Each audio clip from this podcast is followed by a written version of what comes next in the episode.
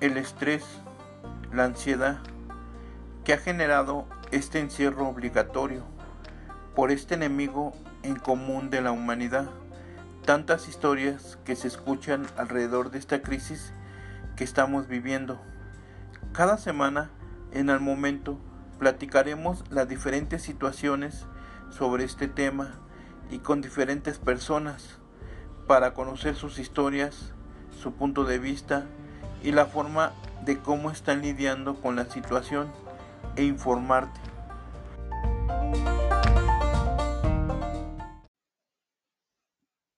Hola, ¿qué tal a todos los que nos están escuchando en este episodio? En este episodio vamos a hablar con un especialista, un doctor, el doctor René Nájera Alvarado. ¿Cómo se encuentra? Bien, muchas gracias. Contento de estar con ustedes. Vamos a hablar un poquito sobre la vitamina D y sus beneficios y también un poco acerca de la vitamina D y el SARS-CoV-2. Bueno, primero antes que nada, doctor, ¿qué es la vitamina D?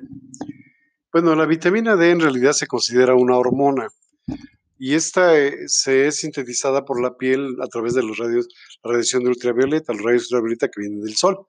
Se metaboliza a nivel del hígado y a nivel renal hasta llegar a su forma activa de la vitamina D que se administra a nivel celular para cumplir diferentes funciones que van a tener que ver con nuestro organismo. Bueno, ¿y qué beneficios tiene la vitamina D en nuestro organismo, doctor?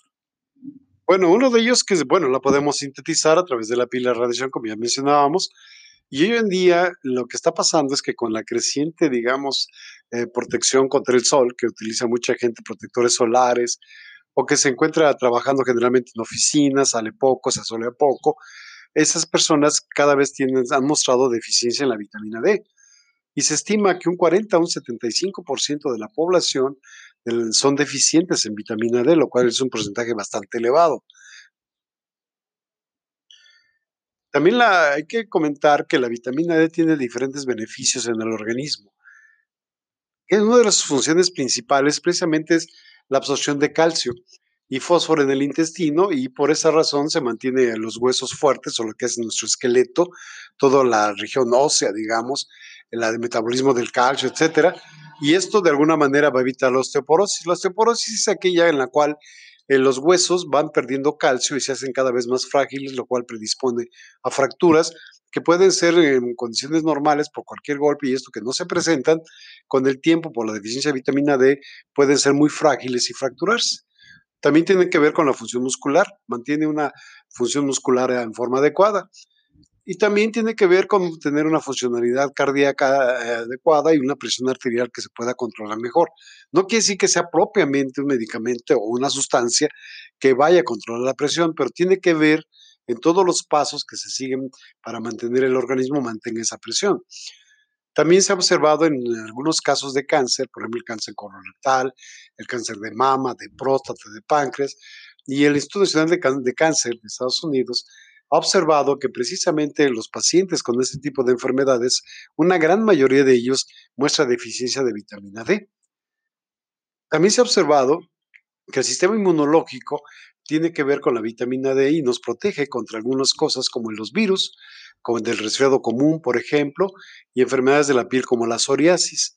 Nuestro sistema inmunológico nos referimos a ello como si fuera nuestro ejército interno que se encarga de defendernos de todo lo que aquello que entra en nuestro organismo por cualquier vía, ya sea la vía respiratoria, la vía oral, en fin, todo aquello que ingresa tenemos nuestro ejército que está vigilante y está atacando aquellos gérmenes que nos van a provocar enfermedades. Entonces tiene que ver mucho la vitamina D con que tengamos un sistema inmunológico en forma adecuada que nos pueda defender. También tiene que ver en el metabolismo de algunas grasas, por eso también en la deficiencia conlleva a desarrollar obesidad, de la diabetes, aunque no es el factor principal de la diabetes, también tiene que ver en el metabolismo del azúcar la presión arterial alta, porque ya mencionábamos, o enfermedades poco frecuentes como la esclerosis múltiple y la artritis reumatoide, que sí es más frecuente, que son enfermedades que consideramos autoinmunes. Autoinmunes quiere decir que el organismo se ataca solo porque desconoce algunos factores del propio organismo. Entonces el sistema inmunológico se deteriora y el tener unas buenas cantidades eh, de vitamina D de alguna manera refuerza esta actividad. También se ha observado que en los ataques de asma, por ejemplo, eh, puede precipitarse o son más frecuentes estos. Y tiene que ver también eh, los, en las temporadas invernales, donde tenemos menos radiación ultravioleta, sobre todo aquellas zonas en los hemisferios norte y sur, del Australia boreal, en el cual tiene menor radiación y esto obviamente favorece que no se, pues, no se produzca tanta vitamina D y hay cierta deficiencia. Por eso vemos estos cuadros respiratorios en este tipo de temporadas. Y en cuanto a dosis, doctor, o cuánto tomar, ¿qué nos aconsejan?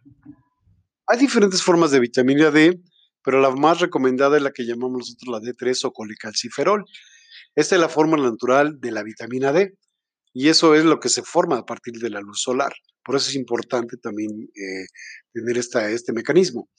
En los adultos y niños de los uno, del 1 a los 70 años de edad, se recomienda eh, tener por lo menos 600 unidades internacionales de vitamina D por día. Y a los mayores de 70 años, más o menos unas 800 unidades internacionales diarias. Eso es lo que debemos de producir, digamos, para tener todas estas condiciones de sistema inmunológico en forma adecuada. Bueno, entonces se podría decir también que podemos salir a correr, que nos dé el sol para mantenernos saludables, ¿no? Y se pueda producir esto de manera natural, ¿no? Claro que sí, los deportes al aire libre, en los cuales hay radiación solar, pues sí, claro, no exagerar con la radiación solar, porque también acuérdense que la radiación solar en exceso también puede causar problemas como algunos cánceres de piel, como es el melanoma. Obviamente todo es dosificado, pero por lo menos manteniéndose unos 15 minutos diarios al sol es suficiente para que nosotros, nuestro organismo produzca eh, esta vitamina D. Y en cuanto a alimentos, digamos, si no podemos salir a correr o algo, ¿en qué alimentos o qué otras alternativas tenemos para poder consumir esta vitamina D?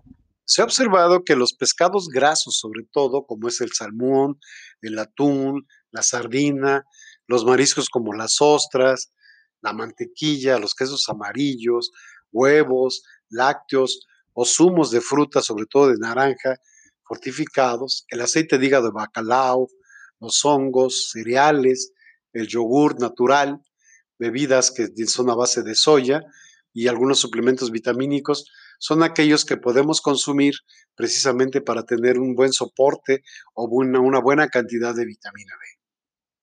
Y bueno, de acuerdo a también que he estado leyendo un poco, su servidor, he estado checando alguna relación de los que hablan algunos de la vitamina D y los beneficios sobre el SARS-CoV-2 o el COVID-19. No sé si nos pudiera platicar acerca de esto. Bueno, sí, de hecho se ha observado, ha sido muy interesante porque ahorita se está estudiando todas las situaciones que se presentan en los pacientes ahora con el SARS-CoV-2 y, algunos estudios han encontrado una asociación precisamente con los bajos niveles de vitamina D y un elevado número de casos de COVID-19.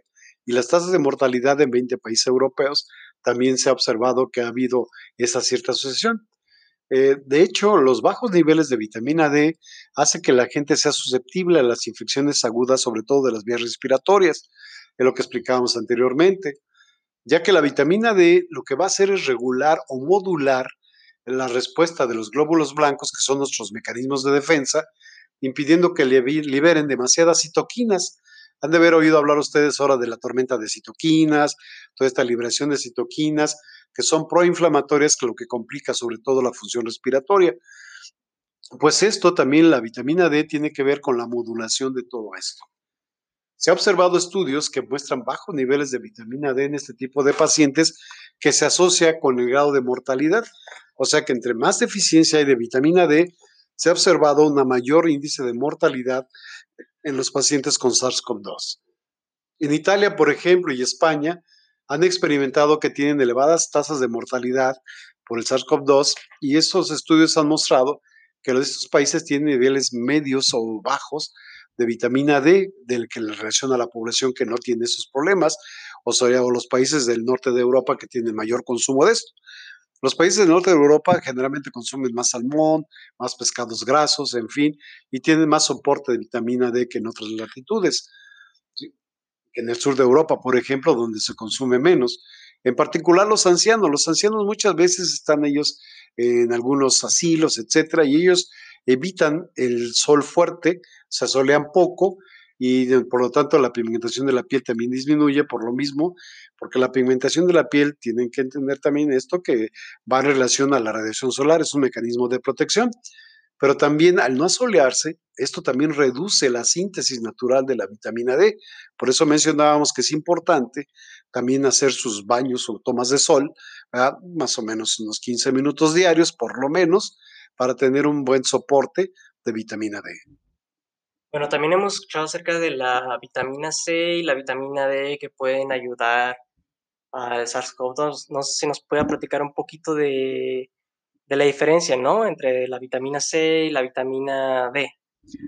Bueno, la vitamina C se conoce desde la década de 1930, por ahí más o menos, y se le encontró que tenía mucha relación con otra enfermedad que se llama el escorbuto. Esto se había visto en los tripulantes de barcos, donde ellos carecían de este tipo de, de frutos cítricos, por ejemplo, frescos, y que no los podían consumir en forma adecuada, entonces empezaban a enfermar. Ya posteriormente se observó que tenía esta relación la, falta de vitamina C con la presencia de este tipo de enfermedades y se empezó a sintetizar después la vitamina C. Los seres humanos son los pocos animales vertebrados que existen en la naturaleza que no podemos sintetizar la vitamina C, en cambio la D sí. Entonces la vitamina C se considera un nutriente esencial, quiere decir que lo tenemos que adquirir en forma externa. Eh, y se cree que el, más o menos el 7% de la población mundial o general es deficitaria, o sea que tiene déficit de vitamina C. Pero esto en los pacientes que se han internado por el SARS-CoV-2 se ha observado hasta un 47.3% que tienen un porcentaje muy bajo de vitamina C en su organismo. Entonces se ha establecido que puede existir cierta correlación en este tipo de pacientes. Los niveles terapéuticos, digamos, o niveles óptimos para poder eh, que un paciente tenga mejores condiciones, generalmente se alcanza con niveles plasmáticos, o sea, en sangre, que sea 100 veces superior al máximo alcanzado por vía oral. Esto quiere decir que se han administrado grandes cantidades de vitamina C a los pacientes internados, precisamente mediante infusión intravenosa para tener una mejor cantidad, por así decirlo, de vitamina C para que tengan una mejor evolución. Y se ha observado que más o menos se necesita 50 miligramos por kilo por día de dosis, digamos, de vitamina C para lograr este tipo de, efectos. Eso es lo que llamamos la dosis mínima. Y uno de los estudios que se ha, realizado, de los mayores que se han utilizado, sobre todo en lo que llamamos síndrome de dificultad respiratoria aguda, esto se ha asociado precisamente con deficiencias significativas de la vitamina C. Y estas eh, no tienen mucho que ver con la reducción de la mortalidad, es decir, que a medida que incrementamos la cantidad de vitamina C en los pacientes, hay una reducción de la mortalidad del 6.5% en pacientes que se han tratado con vitamina C, lo cual pues también es ciertamente prometedor, aunque pues quisiéramos que fuera el 100%. Pero también mejora otro tipo de variables claves. Se ha visto, por ejemplo, en los pacientes que se les ha administrado vitamina C, requería en promedio dos días y medio menos de asistencia respiratoria, estamos hablando de colocarlos en un ventilador vía intubación, y 3.2 días menos de estar en unidades de terapia intensiva y hasta de 6.7 días menos de internamiento hospitalario. Esto comparado con lo que se llama el grupo placebo. El grupo placebo nos referimos a aquellos pacientes a los cuales no se les administró vitamina C. Entonces se toma un grupo de pacientes que no se les administra y un grupo de pacientes que les ha administrado dosis altas. Y se ha visto que esta reducción, tanto en tiempo hospitalario como en el tiempo de, la tiempo de mortalidad, en fin, se han reducido con administración de vitamina C. Por esa razón se dice que reduce hasta un 25% el tiempo de intubación que requieren los pacientes, es decir, que estén conectados a un ventilador para que no, y no tiene efectos adversos, pero sí reduce ese tiempo, lo cual es también pues muy halagüeño.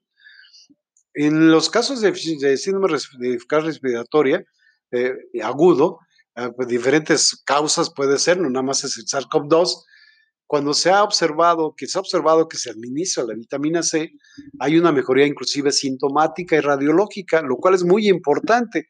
El poder ver que hay una evolución favorable desde el punto de vista radiológico entre las 24 y 48 horas posteriores a la administración de la vitamina C, esto nos, eh, nos da margen a pensar que esas, digamos, secuelas o cicatrización defectuosa de los pulmones que después va a llevar al paciente a un problema de insuficiencia respiratoria crónica, se reduce en forma importante con el uso de vitamina C, lo cual también es importante sobre todo para el seguimiento de estos pacientes. Y ya lo de la mortalidad, y esto ya lo mencionábamos, que se ha, que se ha reducido mucho utilizando esto, pero también fíjense, hay una persona que se llama Marik y colaboradores, que además de que reportaron la disminución de una mortalidad del 30 al 50% y que requerían menos, menos fármacos en los pacientes críticos, combinaron la vitamina C con hidrocortisona. La hidrocortisona es un, es un medicamento antiinflamatorio para frenar la respuesta del organismo hacia un agente agresor. Y además agregaron tiamina en, en relación a los pacientes tratados en forma habitual y a los que ellos trataron con estos tres elementos, hablamos de vitamina C, hidrocortisona y tiamina, estos tuvieron una reducción de la mortalidad del 30 al 50%, lo cual es muy, muy bueno. Y además tuvieron menores problemas inflamatorios que pueden llevarlos a la cronicidad a nivel pulmonar. También sabemos que la vitamina C regula los genes proinflamatorios, que se asocian precisamente a algunos factores que son de transcripción.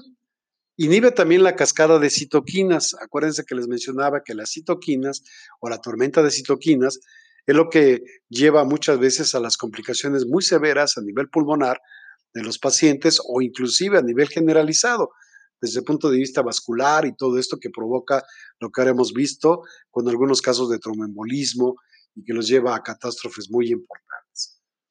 Pero también este tipo de citoquinas activan y afectan a lo que llamamos neutrófilos pulmonares. Los neutrófilos son unas células que precisamente se cargan de todo este tipo de mecanismos a nivel pulmonar, pero las citoquinas les impiden la actuación adecuada. Por lo tanto, entonces, la vitamina C de alguna manera ha contribuido a mantener esta regulación un poquito más en forma o más adecuada, digamos por así decirlo. Además, tener que ver mucho en lo que son los líquidos a nivel alveolar, y estos líquidos son importantes para evitar las complicaciones secundarias que vemos habitualmente en el SARS-CoV-2. Muy interesante y la verdad muchas gracias por compartir esos datos. También creo que cabe señalar que no hay que abusar, ¿verdad? De, de estas vitaminas y tampoco tomarlo como una cura, ¿no? Sino como algo que más bien nos puede ayudar, ¿no? Así es. Hay mucha gente que también toma vitaminas sin control, sin prescripción médica, pero también hay lo que llamamos nosotros los síndromes por hipervitaminosis. Hay pacientes, gente que llega a tener con secuelas o complicaciones que pueden ser o no importantes por vitaminarse en exceso. Recuerden que en lo natural lo más importante, las vitaminas, excepto la vitamina C, que es externa, que no la podemos sintetizar, pero hay que consumir vegetales, o sea, de la forma más natural posible para poder tener los ingredientes. Afortunadamente tenemos mecanismos en nuestro organismo, que cuando el ingreso es en exceso, a nivel intestinal, hay mecanismos reguladores que eliminan lo que no necesitamos. Pero no todas las personas lo pueden hacer, entonces no, es, no se trata de estarse automedicando y consumir en exceso esto. Es muy diferente decir, bueno, voy a tomar un agua de limón o un jugo de naranja o jugo de otras frutas cítricas, por ejemplo, a estar queriendo estar tomando vitaminas constantemente y aparte de lo natural, pues esto nos puede llevar a un exceso y eso también nos puede traer complicaciones. O de exceso también el organismo lo puede resentir. Entonces hay que regularlo, hay que regularse, acudir siempre a su médico que detecte el problema y la deficiencia y administre las cantidades que son adecuadas para mantener un buen funcionamiento del organismo y en lo posible pues evitar algunas enfermedades como que se pueden presentar. Muchísimas gracias por toda esta información, doctor. Este, no sé si pudiera molestarlo con una última pregunta sobre qué medidas de prevención en cuanto al lavado de manos y eso nos pudiera recomendar a las demás personas que nos están escuchando. Bueno, recordar que la enfermedad que tenemos ahorita en la actualidad en el mundo, la pandemia que tenemos por COVID-19, pues algo que nos ha tomado por sorpresa a todos a nivel mundial. Entonces, lo que necesitamos hacer es precisamente evitar los contagios masivos. ¿Qué podemos hacer? Bueno, pues obviamente si podemos quedarse en casa es importante para evitar estar diseminando este virus, Y recordar que la mayoría de los pacientes, hasta un 80%, se van a curar solos, pero algunos de ellos van a tener casos moderados o graves que van a requerir intubación. Entonces, si nos mantenemos en casa el mayor tiempo posible, o si tenemos que salir y usamos un cubrebocas que de alguna manera nos puede proteger, el estarnos haciendo las manos con agua y jabón sobre todo, mantener ese tipo de higiene, una sana distancia, para evitar el contagio hacia los demás, pues esto nos va a beneficiar a todos. No quiere decir que entremos en pánico y que estemos constantemente pensando que vamos a contagiarnos, pero sí podemos contribuir a evitar que nosotros seamos una fuente que vaya a diseminar otros lados. Hay gente que en forma irresponsable, pues no mantiene la distancia ni nada de eso, y ese tipo de situaciones, pues obviamente nos está llevando a problemas importantes. Entonces, una de las formas es contener la gente que está infectada, que se mantenga en casa porque la mayoría se va a curar, o, si empeora, llamar a servicios de emergencia para que esté atendida a nivel hospitalario. Pero sí, sobre todo, evitar ese contagio. No podemos cantar victoria y empezar a querer todos a salir y abrazarnos, hablarnos de beso, en fin. Todavía no, llegará el tiempo en que lo hagamos. Pero ahorita estamos en una pandemia a nivel mundial, hay que cuidarnos todos, sobre todo a los de la tercera edad, a mujeres embarazadas. Recordar que los niños están teniendo, ahorita hay publicaciones que hablan de síndromes en los niños muy severos y que los está llevando a complicaciones muy graves en algunas partes del mundo. Los niños no son inmunes a esto. Entonces hay que protegernos, hay que protegerse todos, sin caer en el pánico, sin exagerar, y esto nos va a llevar a un final que esperamos todos que sea pronto que sea un final adecuado y feliz. Claro, claro. Y como también hemos dicho en este podcast, no caigan en el miedo, eh, no empiecen a compartir o difamar información o dar información que, que puedas informar, ¿no? Y, espantar a las demás personas. Por eso también es el propósito de esto y darle el agradecimiento y el reconocimiento al doctor René Nájera Alvarado por permitirnos un poquito de su tiempo y poder explicarnos todos estos datos. Muchísimas gracias, doctor. Al contrario, muchas gracias. Y esperamos poder contar con usted en el siguiente episodio o en algún otro episodio. Gracias. Gracias a todos los que nos escucharon el día de hoy. Y sería, por así decirlo, el final de este episodio. Espérenos en el siguiente episodio que hablaremos un poquito sobre el desempleo en México y qué pueden hacer las personas como alternativa para conseguir empleo o poder buscar un empleo adecuado en estos tiempos. Muchísimas gracias, espero se encuentren bien y nos vemos en la próxima.